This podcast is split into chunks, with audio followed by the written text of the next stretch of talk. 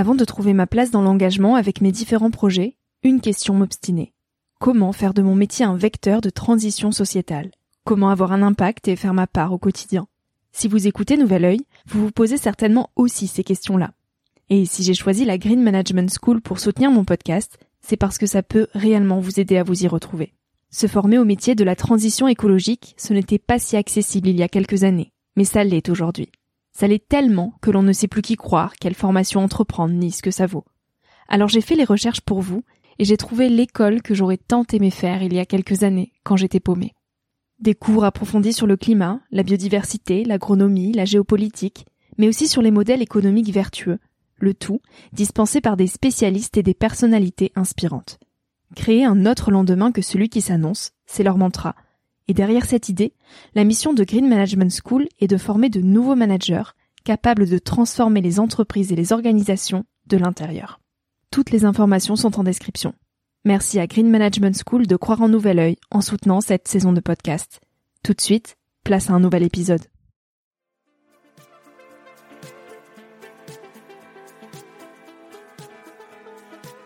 Hello, je suis Victoria et j'ai 24 ans.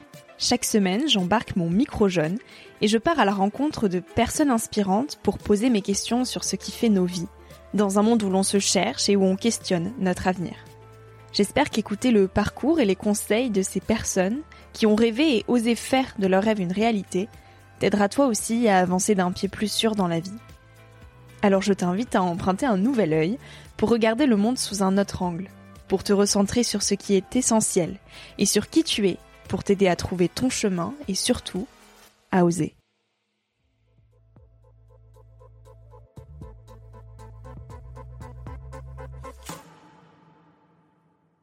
En étant peut-être un peu naïf aussi, je me suis dit voilà, si je pédale tous les jours 60 70 km, j'arriverai bien jusqu'à Istanbul et c'est ce qui s'est passé. Finalement, euh, vouloir euh, embrasser ses rêves, euh, ouais, ça demande peut-être du courage mais c'est aussi beaucoup beaucoup de satisfaction et de bonheur. Donc il y a des barrières, c'est sûr, mais souvent c'est des barrières psychologiques qu'on se donne.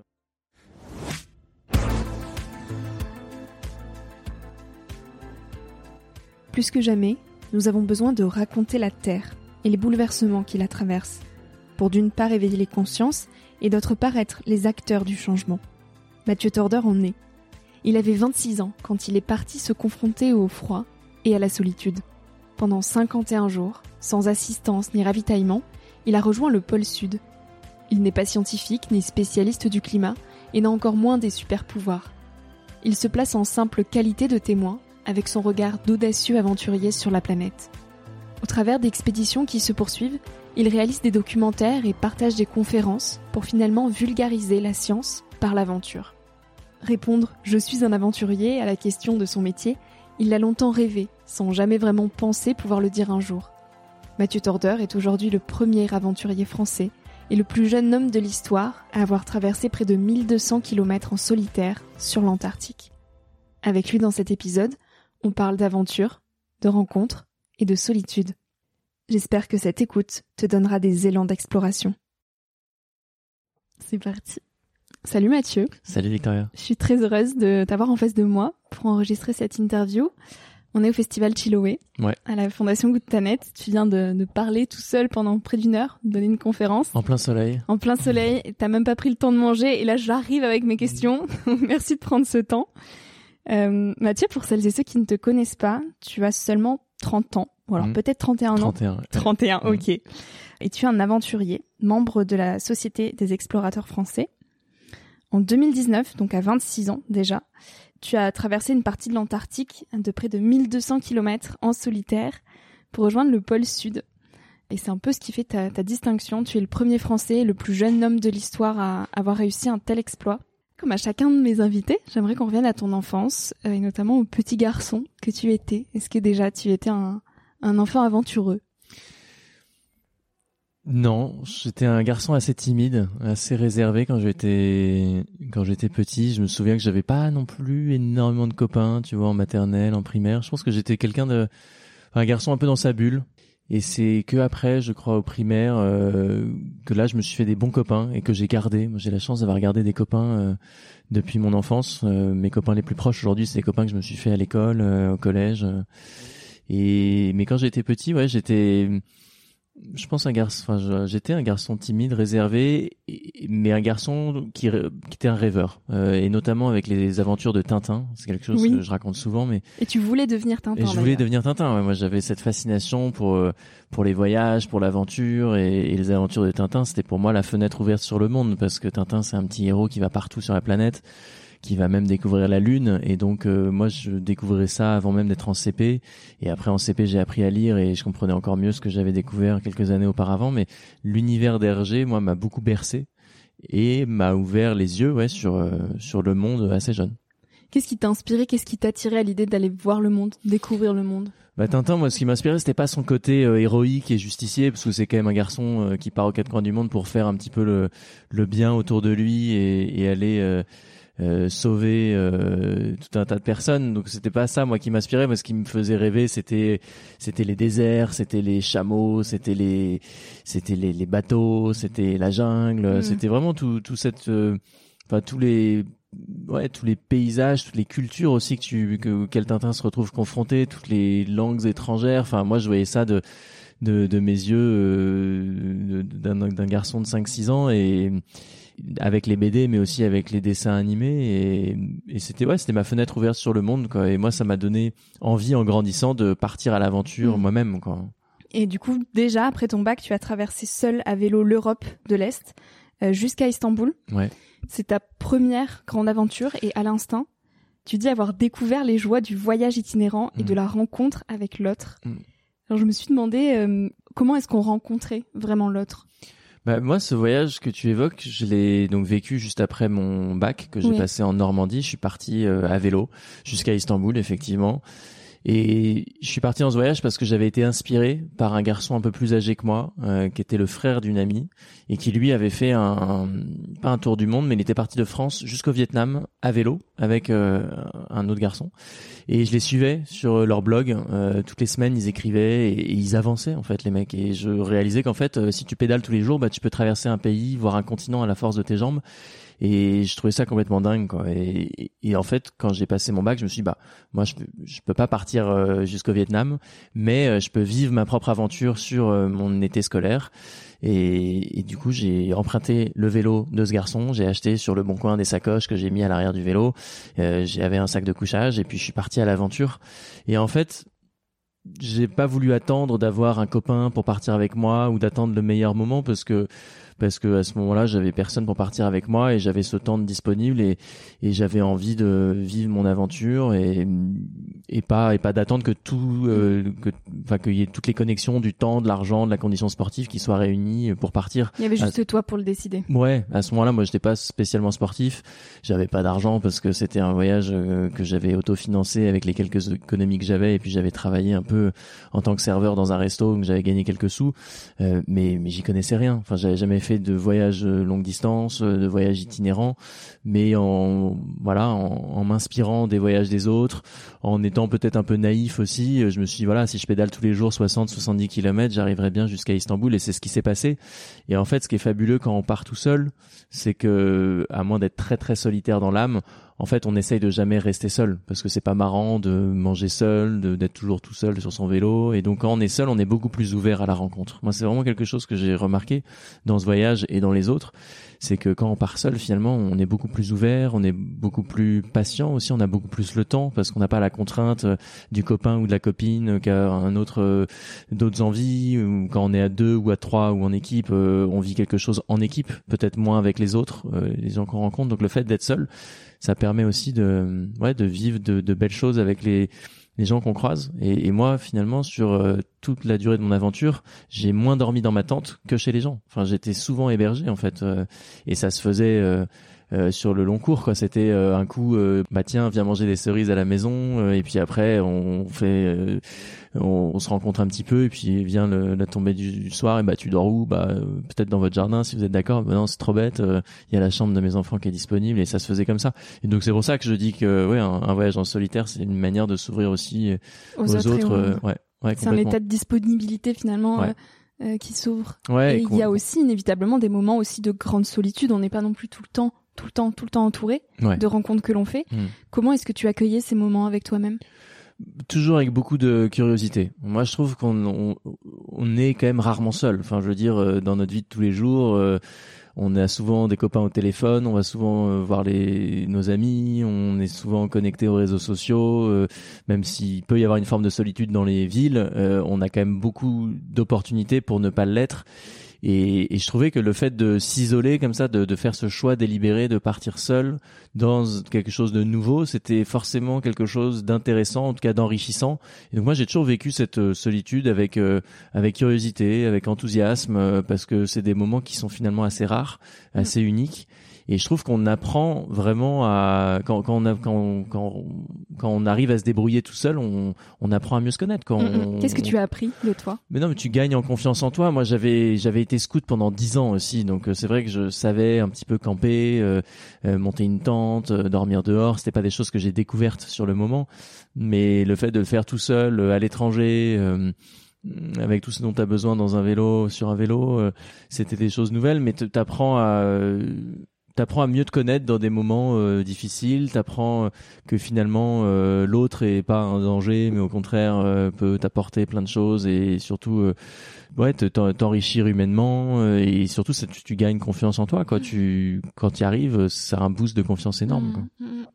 Et à ton retour, tu as quand même fait des études à Londres et à Sciences Po Paris, donc de grandes études. Les études et l'aventure finalement, est-ce que c'est compatible? Bah, moi, c'est vrai que j'ai eu la chance de faire des études euh, avec d'abord un, une licence, après un master. Euh, d'abord, j'étais scolarisé, enfin étudiant euh, à King's College à Londres. Et est-ce que c'est compatible J'étais, j'avais la chance d'être dans des parcours où on n'avait pas non plus 35 heures de cours par semaine. donc c'était des semaines qui étaient quand même assez courtes en termes d'enseignement. Après, évidemment, on pouvait travailler autant qu'on voulait à la bibliothèque et tout ce qu'on devait rendre nous prenait du temps, mais moi j'avais le sentiment que j'avais quand même du temps pour faire des choses à côté. Et, et du coup en fait dès que j'avais euh, du temps de libre euh, sur les vacances eh ben j'essayais de, de partir à vélo ou en stop euh, ou à la voile.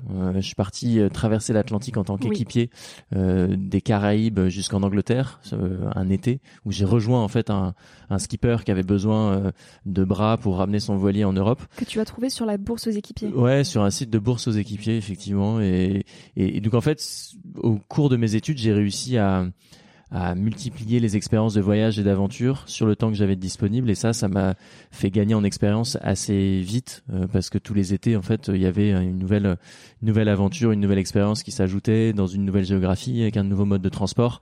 Et c'est que après que tout ça est devenu euh, assez euh, assez professionnel. Au fil de ces aventures que tu faisais est-ce que au fond de toi tu imaginais en faire ta vie ou est-ce que tu projetais ton avenir quand même de façon assez classique euh, Bon, je trouverai un travail comme tout le monde et je continuerai mes aventures euh, pendant les vacances? Mais c'est vrai que j'ai mis du temps moi, à assumer que je voulais devenir un, un aventurier ou un explorateur, on, l'appelle comme on veut, mais, mais c'est difficile en fait de se dire que tu veux faire euh, de ton métier des aventures parce qu'il n'y a pas tellement de voies toutes tracées, il n'y a pas mmh. d'études. Et donc moi j'avais cette envie, ce rêve évidemment, mais mais je me disais que ça allait passer uniquement par l'expérience euh, et qu'il fallait pour moi accumuler de l'expérience, euh, essayer de trouver, euh, enfin de, tirer les, les, ficelles du monde de, la communication, du sponsoring pour essayer d'en vivre, mais c'est pas simple quoi. Et au fur et à mesure de rencontres, euh, j'ai commencé à rencontrer des photographes, des gens qui faisaient des documentaires, euh, des gens qui faisaient des, des, expéditions et à mieux comprendre ce milieu. Et en faisant mon petit bonhomme de chemin, euh, j'ai réussi à, à, en faire une activité. Mais, mais ça, ça s'est réellement décanté où ça, ça a réellement pris forme après un long voyage que j'avais fait en 4L, un tour du monde en 4L pour promouvoir le microcrédit. Avec un ami Avec mon ami d'enfance, Nicolas, que j'ai rencontré en CE2, en primaire, tu vois, à l'époque. Incroyable, ouais, ouais, et on est né le même jour en plus avec Nicolas, donc un truc, une espèce d'histoire d'amitié assez, assez étonnante. Et avec Nicolas, en 2013, on est parti avec une petite 4L rouge de Normandie. On a grandi en Normandie et on est, on a traversé une bonne partie de l'Asie, euh, enfin d'abord de l'Europe et de l'Asie mm. par la route. Ensuite, on a poursuivi le voyage en envoyant la 4L aux États-Unis, en Californie, sur la côte ouest. Et de là, on est descendu plein sud, euh, direction Rio de Janeiro, le long d'une route qui s'appelle la route panaméricaine. Et à Rio, au Brésil, on a trouvé un bateau sur lequel on a pu monter avec la voiture. On a débarqué à Dakar, au Sénégal. Et de là, on est remonté vers le nord, vers, euh, vers l'Europe. Donc c'était vraiment une, un tour du monde, quoi, une vraie, une vraie boucle. nous, ce dont on avait envie avec Nicolas, c'était de de, de, faire le tour de la Terre, quoi. Et donc ça voulait dire de toujours rouler soit vers l'est, soit vers le sud. Mais on se disait voilà, si on roule tout le temps dans la même direction, à un moment, bah, on va arriver à, revenir à la maison.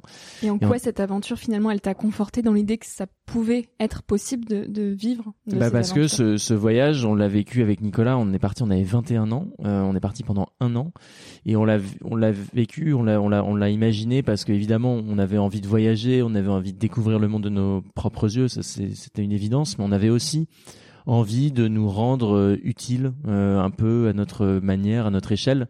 Et donc on a choisi d'investir notre énergie euh, dans la microfinance. Donc il y avait à la fois ce projet de voyage, mais il y avait tout un projet de solidarité qui était couplé à ce, à ce projet de voyage qui consistait à rencontrer des micro-entrepreneurs. Alors en quelques mots, le microcrédit, c'est un apport d'argent liquide à des personnes qui sont exclues du système bancaire classique parce qu'elles sont souvent trop pauvres que les banques en fait euh, ne sont pas intéressées de leur prêter 100, 200 euros parce que c'est souvent des, prêts qui sont très faibles. La réalité montre aussi que c'est souvent des populations qui, mm, voilà, qui sont illettrées, donc qui, ça rend la signature de contrats difficile. Donc il y a tout un tas de d'entrepreneurs en fait qui manquent d'un capital de départ pour démarrer une activité génératrice de revenus. Mm. Et aujourd'hui, il y a tout un tas de micro entre, enfin, d'institutions de, de microfinance qui viennent apporter ces fonds et qui viennent aider ces micro-entrepreneurs à, à, à, se développer. Et donc avec Nicolas, on avait récolté 25 000 euros avant notre départ, qu'on avait distribué à 150 micro-entrepreneurs sur notre route. Alors avec des partenaires locaux évidemment, on n'avait pas euh, des billets de banque dans notre 4L qu'on distribuait par la fenêtre. Tout ça avait été organisé en amont. Mmh. Et pour répondre à ta question, en revenant de ce voyage, on en a fait un film qui a gagné un prix, qui a été acheté ensuite par une chaîne de télévision qui s'appelle Ushuaïa TV. Mmh. On a fait un livre qui a été publié chez un éditeur de voyage. Et moi, quand j'ai vu ça avec Nicolas, du haut de mes 22, 23 ans, je me suis dit, bah, c'est génial, quoi, d'un projet un peu étudiant, un peu amateur, finalement. On peut en faire euh, quelque chose. ouais, on en arrive à en faire quelque chose. On arrive aussi à, à toucher un autre public, euh, on arrive à générer de l'enthousiasme autour de ce projet de voyage solidaire. Et, moi, je me suis dit, en fait, c'est ça qui me fait le plus vibrer, quoi. C'est c'est le fait de raconter des histoires, de, de monter des projets. Et donc, j'ai poursuivi mes études, mais j'ai eu euh, la ferme intention d'aller au bout de ces études pour après euh, faire encore plus d'aventure mm. à des niveaux encore plus importants. Mm. Et ta première grande expédition, finalement, c'est celle que tu as faite à 26 ans en Antarctique. Euh, tu en as donc fait un, film euh, Objectif Pôle Sud. Et en fait, tu as rejoint le pôle Sud en solitaire, sans assistance ni ravitaillement, donc de plus de 1150 km, soit 51 jours d'expédition. Mmh. Et sur cette expédition, tu euh, es parti seul précisément pour avoir du temps de réflexion. Euh, et face au vide et à la solitude, quelles sont les choses auxquelles tu as pensé et auxquelles finalement on ne pense pas dans nos quotidiens? Mmh. C'est vrai que quand je suis parti dans cette aventure, c'était vraiment l'aboutissement de dix ans d'aventure et d'expédition un peu amateur pour quelque chose de un peu démentiel quoi parce que tu l'as dit je suis parti de la côte du continent antarctique tout seul pour aller le pôle sud. Donc le pôle sud au cœur de l'Antarctique hein, ce continent gigantesque qui fait 26 fois la taille de la France euh, qui est un petit peu le continent de tous les extrêmes hein, parce que c'est l'endroit où il fait le plus froid au monde c'est l'endroit où il y a le plus de vent au monde et c'est un endroit où il y a personne quoi. Il y a des bases scientifiques mais l'homme n'a jamais été présent là-bas de manière autochtone. Il y a des animaux, mais eux sont présents sur la côte du continent. Euh, c'est des manchots, des phoques, des baleines, mais au cœur du continent, c'est un, univers qui est très hostile. Donc c'est une vraie solitude. Euh, et moi, j'ai fait ce choix, effectivement, de partir tout seul. Euh, sans ravitaillement parce que c'était ma manière un petit peu de d'imaginer une aventure un peu à l'ancienne, au rythme du temps aussi, c'est-à-dire de partir euh, avec un traîneau, avec tout ce dont tu as besoin dedans, donc de la nourriture pour 50 jours, euh, une tente, un sac de couchage, des vêtements, du matériel électronique pour pour filmer, pour recharger les batteries, etc. Et c'était, j'avais envie de me reconnecter à la fois à moi-même et au temps. Et c'est la raison qui explique pour laquelle je suis parti à ski euh, et euh, tout seul. Parce que je me disais que cette parenthèse de solitude que je m'offrais à l'âge de 26 ans, là j'avais fini mes études supérieures, mais c'était un vrai cadeau en fait que je pouvais me faire à moi-même. Parce que je trouvais que la solitude euh, réelle, le contact réel avec soi, on, on a peut-être du mal à le trouver en ville. Alors il y a on le trouve pas ou on a peur de le trouver? Bah peut-être un peu des deux. Alors moi je suis pas adepte des retraites en silence, etc. Mais je suis sûr qu'on peut retrouver un peu cette même forme d'état euh, psychologique dans ce que j'ai vécu tout seul euh, en, Antarctique. peut-être qu'on le fuit aussi, mais moi, je, au contraire, j'avais vraiment envie de voir comment j'allais me débrouiller euh, avec ma petite expérience de l'aventure dans ces milieux extrêmes, quoi. Et, et c'était une vraie curiosité. Et, et finalement, quand on se retrouve seul aussi longtemps, quand on fait cette expérience de se couper du monde parce que 50 jours c'est quasiment deux mois quand même c'est mm. pas c'est pas rien et puis on est dans encore une fois dans un univers qui est hostile. Hostile et nouveau quoi parce qu'il fait jour tout le temps donc on n'a pas de repère temporel parce que le soleil est tout le temps présent dans le ciel. Euh, c'est un univers qui est très monochrome aussi il faut imaginer des un grand désert tout blanc. Alors parfois il y a du ciel bleu mais souvent il y a des nuages donc c'est dominante de blanc de gris. C'est un univers qui est très stérile donc il n'y a pas d'odeur et donc c'est quand même un, un, un moment particulier. Et au bout de plusieurs semaines, on se transforme un petit peu. Moi, je me souviens qu'au début de mon expédition, j'étais très très concentré sur mon itinéraire, sur ma boussole, sur mon GPS, euh, à vouloir tout contrôler, etc. Et en fait, au fur et à mesure des semaines, j'ai vachement lâché prise pour beaucoup plus utiliser les éléments. C'est-à-dire que au bout de quelques semaines, j'utilisais beaucoup moins ma boussole, mais beaucoup plus, par exemple, le soleil, qui permet de repérer. Tu regardes l'ombre qui est projetée sur le sol, et en fonction de l'heure de la journée, tu vois que l'ombre se déplace, et donc ça te permet de t'orienter. J'utilisais aussi beaucoup plus le vent, parce que le vent, sur mon itinéraire, il venait du pôle sud, parce que le pôle sud était un point élevé, et moi je partais de la côte qui est au niveau de la mer. Et donc, en fonction de la manière dont les flocons de neige recouvraient, mes skis, je pouvais utiliser la direction du vent. Donc j'avais l'impression d'être beaucoup plus intégré dans ce milieu hostile et c'était une forme d'apaisement aussi d'avancer de cette manière-là. Et sur le plan plus personnel, à quoi on pense et qu'est-ce que ça change? Moi, le fait de m'extraire comme ça du monde et de la civilisation et de me retrouver seul avec moi-même, bah, ça permet un peu de, étonnamment, de, de faire le tri, quoi. Euh, et tu te rends compte vraiment de ce qui a une vraie importance pour toi. Et qu'est-ce qui compte vraiment alors? Et bah moi, curieusement, enfin curieusement, je sais pas. Je pense qu'on n'a pas besoin de vivre ça pour pour faire ce constat, mais mais moi, ça m'a rapproché de ma famille et de mes proches, quoi.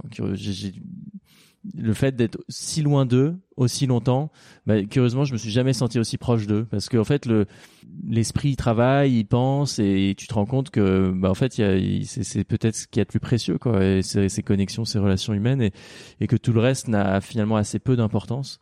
Et, et, ouais, moi, je me suis jamais senti aussi connecté euh, à eux que là-bas et j'ai éprouvé ça vraiment très fort alors que je l'avais jamais vraiment éprouvé avant dans la vie de tous les jours. Évidemment, nos, nos amis, nos proches sont importants, mais mais le fait d'être loin d'eux si, si longtemps m'a rappelé à quel point c'était important.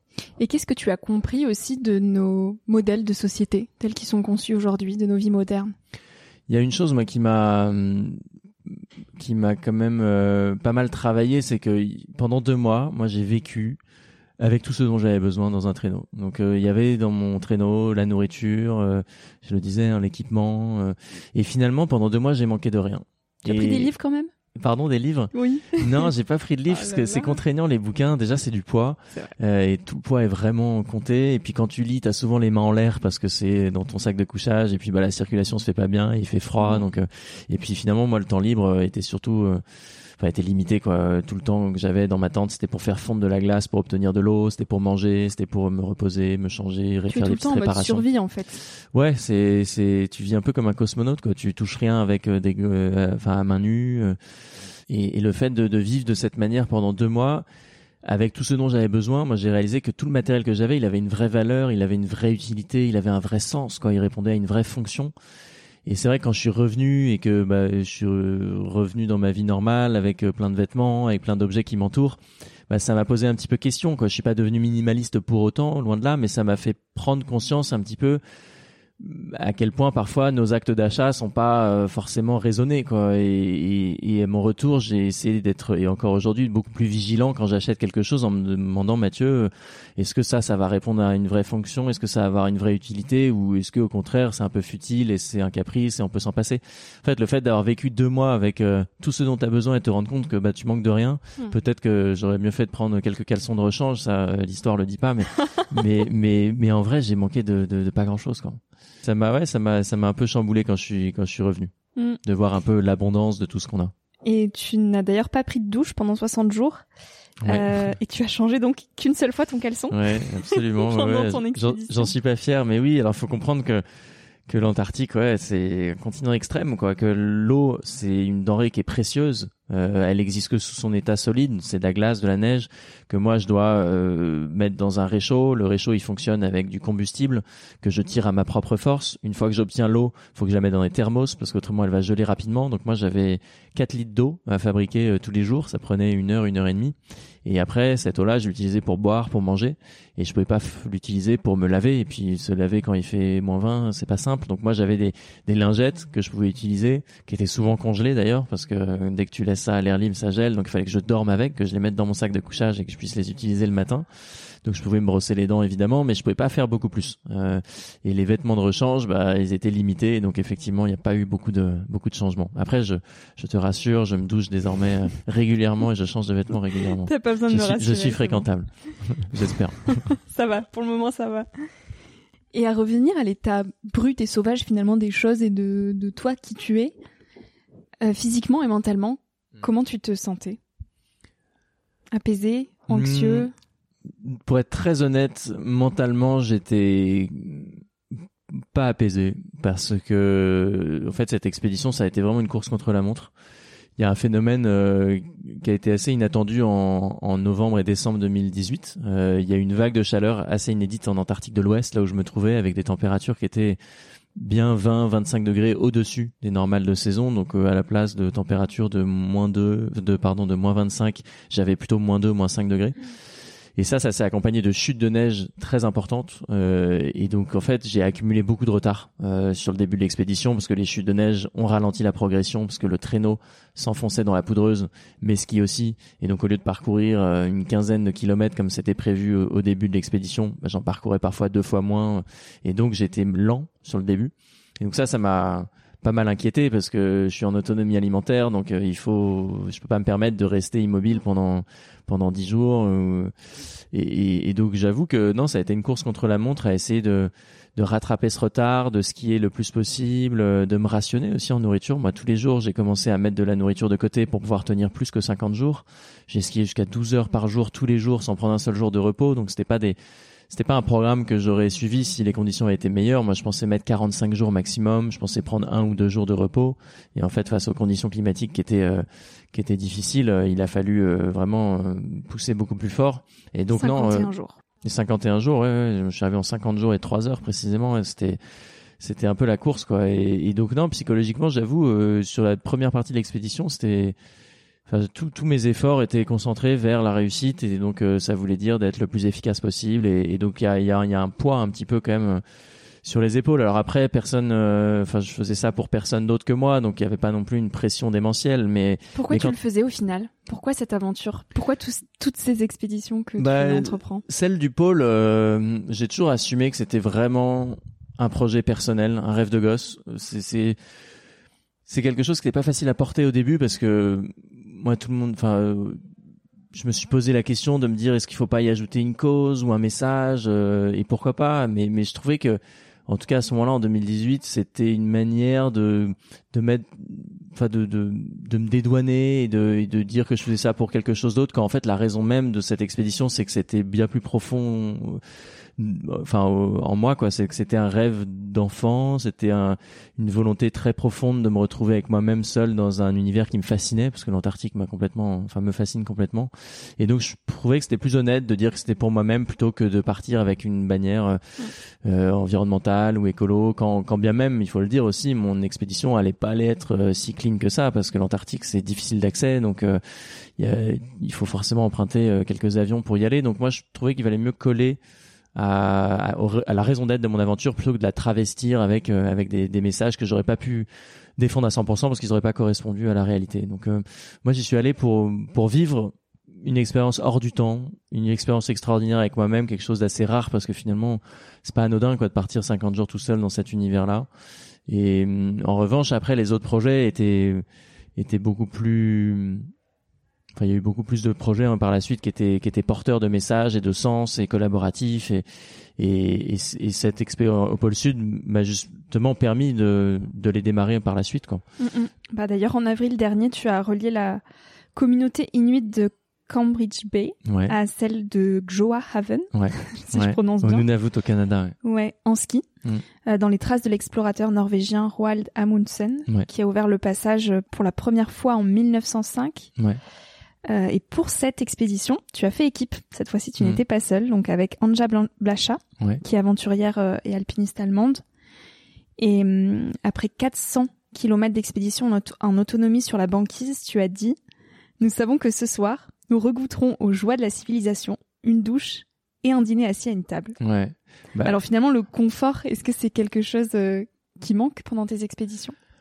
Bah ça manque euh, oui et non parce que on a quand même ce qu'il faut pour être protégé des éléments. La nuit, on dort dans une tente, on dort sur un, tapis de sol gonflable et dans un duvet qui est très chaud, donc on n'a pas froid. Donc en fait, le confort on l'a, mais c'est vrai que le le confort que nous on prend tous pour acquis euh, de manger avec un couteau, une fourchette, une assiette assis à une table, euh, bah, c'est quelque chose qu'on n'a pas dans ces conditions euh, d'expédition polaire parce qu'on est toujours assis par terre, un peu accroupi.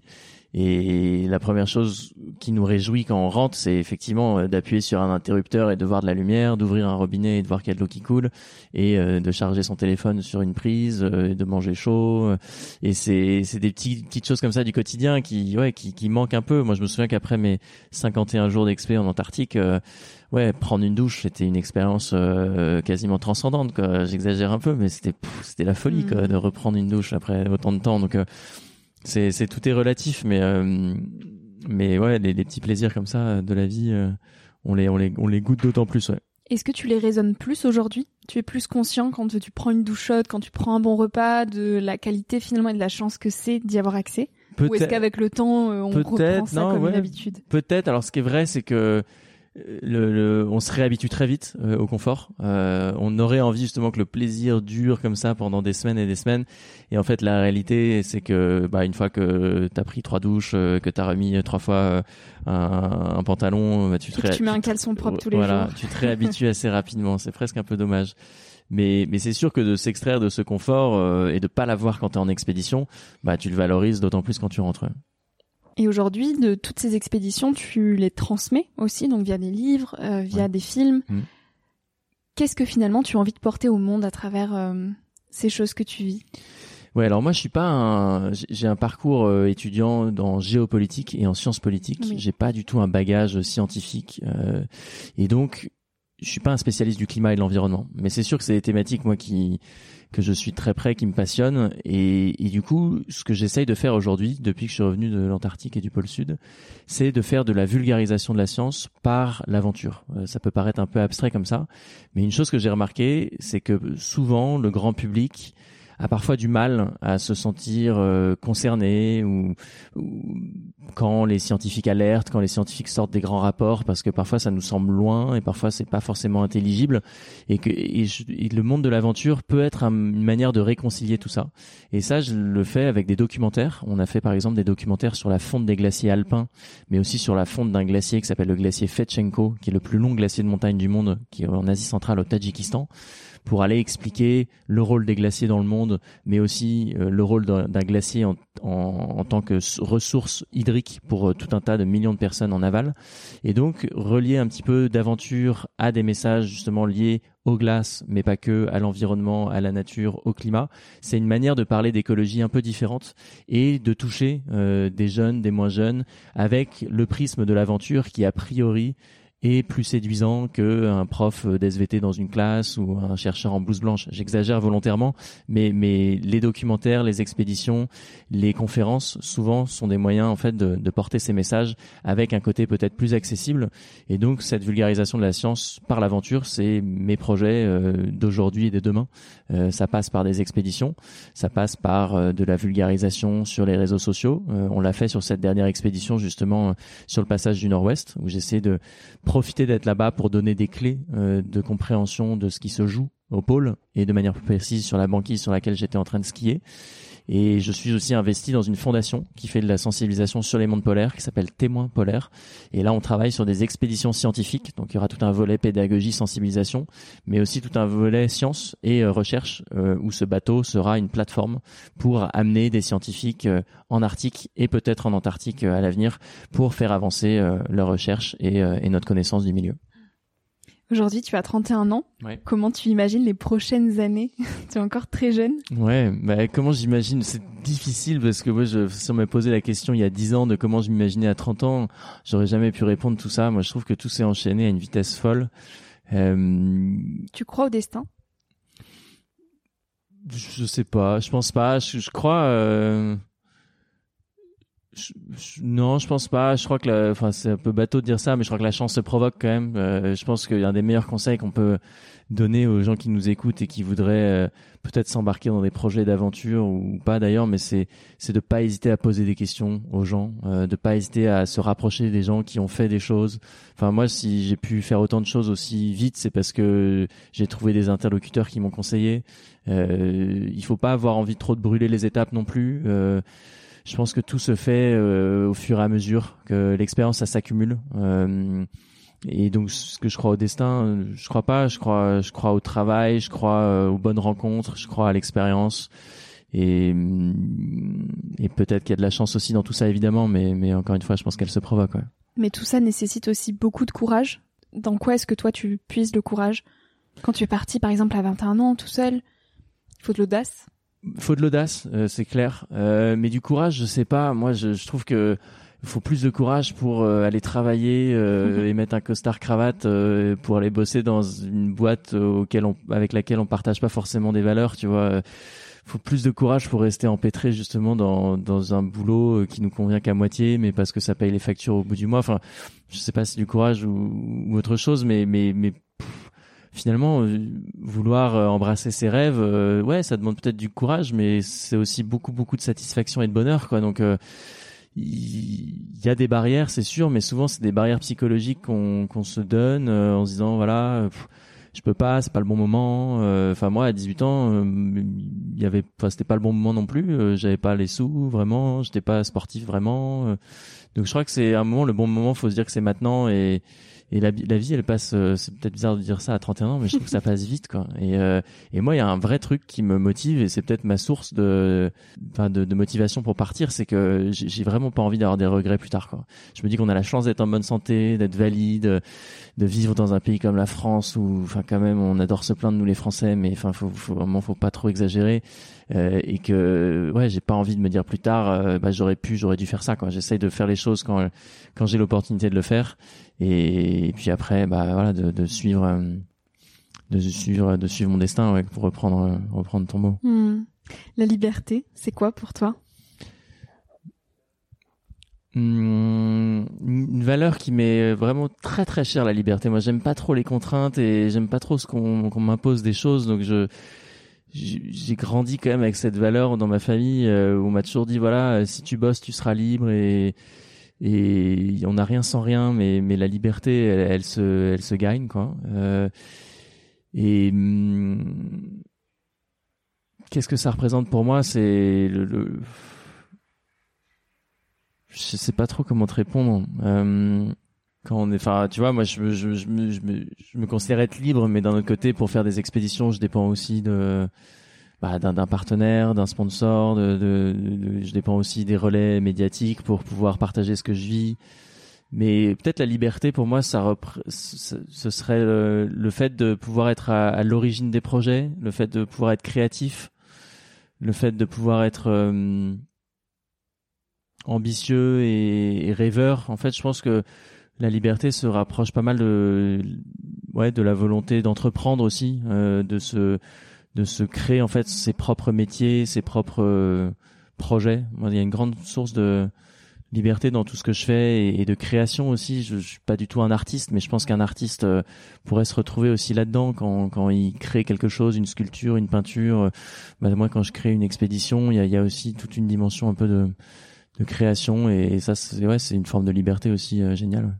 Tu te sens libre aujourd'hui? Ouais, je me sou- ouais ouais ouais complètement. Je, je veux dire moi une des plus belles sources de satisfaction que j'ai c'est d'être mon propre patron et de faire ce que je veux euh, le matin même si évidemment il y a on a il y a, il y a plein de choses à faire, euh, on peut choisir de les faire un peu dans l'ordre qu'on veut et et ça c'est une grande source de ouais de, de bonheur quoi de pouvoir euh, disposer de son temps. Euh, après, ça veut pas dire que c'est mieux ou moins bien. Hein. L'herbe est toujours plus verte ailleurs. Et quand on est salarié, on, on, a aussi des congés payés mm-hmm. et, et ce qu'on n'a pas quand on est indépendant. Mais euh, mais j'aurais du mal à ouais à, à revenir en arrière et, et cette liberté que j'ai d'entreprendre et que tu as aussi d'entreprendre, j'imagine, mm. c'est c'est une source de bonheur et, de liberté euh, sans limite. Mm. Tes prochaines expéditions, tu les as déjà en tête ou tu te laisses un petit peu porter aussi? Je me demandais comment tu préparer finalement les phases de avant départ et pendant le départ Comment tu staccades finalement tes années? En fait, euh, une expédition, c'est pas que sur le terrain. Euh, l'expédition, il y a tout l'avant, il y a tout l'après. Et par exemple, pour reprendre l'exemple du, euh, de l'expédition en Antarctique au pôle Sud, moi j'ai passé deux mois à skier, mais finalement avant ça il y avait deux mois, deux ans pardon, de travail, de recherche de partenaires, de sponsors, d'entraînement. Et puis quand je suis rentré après, il y a eu beaucoup d'interventions pour les partenaires, mais après dans les entreprises, dans les écoles, il y a eu la production d'un documentaire de 52 minutes aussi, Objectif pôle Sud, tu le disais. Il y a eu l'écriture d'un livre. Donc finalement les expéditions, elles sont. Le continent blanc, c'est ça? Le continent blanc. Le continent blanc, elle pour le livre. Et finalement, les expéditions, elles s'inscrivent euh, dans le long terme et il y a tout l'avant, tout l'après. Et, si on n'est pas à l'aise, si on n'est pas épanoui en fait dans toute cette partie de préparation et toute cette partie retour d'expérience, bah faut viser euh, une autre activité quoi, parce que la majeure partie du temps, en fait, moi je la passe euh, à préparer les expéditions et à les valoriser par la suite. Euh, donc j'ai pas de programme précis, j'ai pas une liste de courses dans ma chambre en me disant faut que je fasse telle expédition en telle année. Les, les projets viennent, il y a des projets qui qu'on travaille, qui partent pas pour plein de raisons. Il y a des projets que je rejoins, par exemple le projet euh, sur le glacier Fetchenko. Hmm. C'est un projet qu'on a monté à plusieurs et, et c'était mon coéquipier qui était un peu à l'origine de ce projet parce qu'il connaissait bien la région. Et après, ça nous a pris des mois à monter le projet, à faire le film. Mais voilà, il y en a où je suis moteur, il y en a où je rejoins des, des, des projets. Et puis le, le prochain, là, dans, dans, quelques temps, ce sera de, et c'est plus un projet vacances, ce sera de descendre euh, le dernier fleuve sauvage d'Europe. Euh, ça s'appelle la Viosa. Ça prend sa source en, Grèce et ça traverse toute l'Albanie qui est donc frontalier à la Grèce et ça se jette dans la Méditerranée. Mm. Et on dit dernier fleuve sauvage parce que c'est euh, le dernier fleuve en fait sur lequel il n'y a aucune euh, installation humaine, il n'y a pas de barrage, il n'y a pas de euh, centrale hydroélectrique. C'est très protégé, c'est très sauvage et il y a un parc national qui a été euh, mis en place, enfin décrété là il y a quelques mois, en mars 2023. Donc c'est un, univers qui est très sauvage et, l'idée c'est de descendre de la source jusqu'à la, mer en packraft. Le packraft c'est un petit bateau gonflable qui une fois qu'il est replié, il prend la taille d'un sac de couchage. Et donc c'est très pratique parce que ça permet de passer dans des rapides, mais euh, ça permet aussi de, de passer des sections à pied si jamais c'est trop difficile ou si jamais il n'y a pas d'eau, euh, chose que je n'espère pas. euh, mais l'idée c'est voilà, de descendre tout ce fleuve là et puis d'aller aux sources euh, en mode slow travel. Euh, comme on, on, a le temps, on sera deux, on va partir en train euh, jusqu'en Italie, et puis après on va rejoindre la Grèce, et puis on va revenir comme ça de la même façon euh, en train. Donc ce sera un peu de train, un peu de bus, un peu de bateau, un peu à pied. Physiquement aussi, comment est-ce que tu te prépares?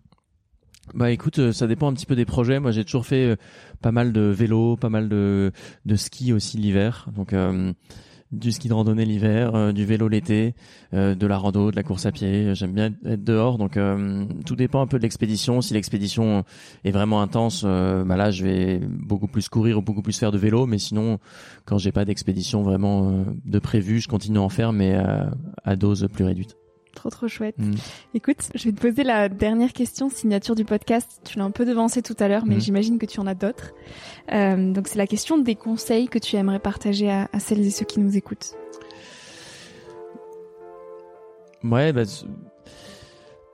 se dire qu'il n'y a pas de bon moment pour partir à l'aventure, ça c'est vraiment un truc que je répète souvent, mais mm, il y a des aventures, enfin il y, a, plein d'aventures à notre portée. Enfin, je veux dire, si c'est euh, une aventure euh, d'aller euh, dormir euh, en forêt avec ses enfants ou entre amis ou, ou en couple pour aller observer des animaux ou le brame du cerf ou aller je sais pas faire un coup de vélo ou descendre une portion d'un fleuve en kayak. Enfin on est tous peut-être un petit peu omnubilés par les grandes aventures des grands explorateurs et on se dit toujours que bah, c'est peut-être réservé à une élite. Mais finalement là on est au festival de Chiloé on voit que bah, l'aventure elle est quand même accessible elle est à portée de tous euh, quel que soit le niveau d'expérience. Donc moi, le conseil que je donne, c'est ouais, c'est de se persuader que euh, on est tous capables de vivre une aventure, que il faut arrêter peut-être de se chercher des excuses de je suis pas assez sportif, j'ai pas le temps, c'est trop dur, euh, parce que ça, c'est vraiment que des excuses qu'on se trouve pour pas se lancer. Donc moi, je conseille aux gens de de, de, de, de, foncer et, et c'est en route en fait qu'on apprend et tout, tout devient plus facile dans, sur la route. Mm. Bah, sur la micro-aventure, je rejoins l'épisode de, Ferdinand qu'on avait fait, euh, qui est donc fondateur de Chiloé. Mm. Donc ça pourra faire un beau parallèle à tout ce qu'on s'est dit. Merci beaucoup merci à pour toi. Euh, tous ces partages Mathieu, et puis à très vite. Merci à toi d'avoir écouté l'épisode jusqu'ici. Si ce moment t'a plu, je t'invite à le partager, à laisser quelques étoiles sur iTunes ou Spotify, ou à faire une story sur Instagram pour que je puisse te repartager. En attendant de se retrouver lundi prochain, tu peux me suivre au quotidien et m'écrire sur la page Instagram Nouvel Oeil. Sur le site internet www.nouveloeil-podcast.com, tu pourras aussi t'abonner à ma newsletter. J'y partage des inspirations, des nouvelles, des astuces et des petites choses qui font notre quotidien.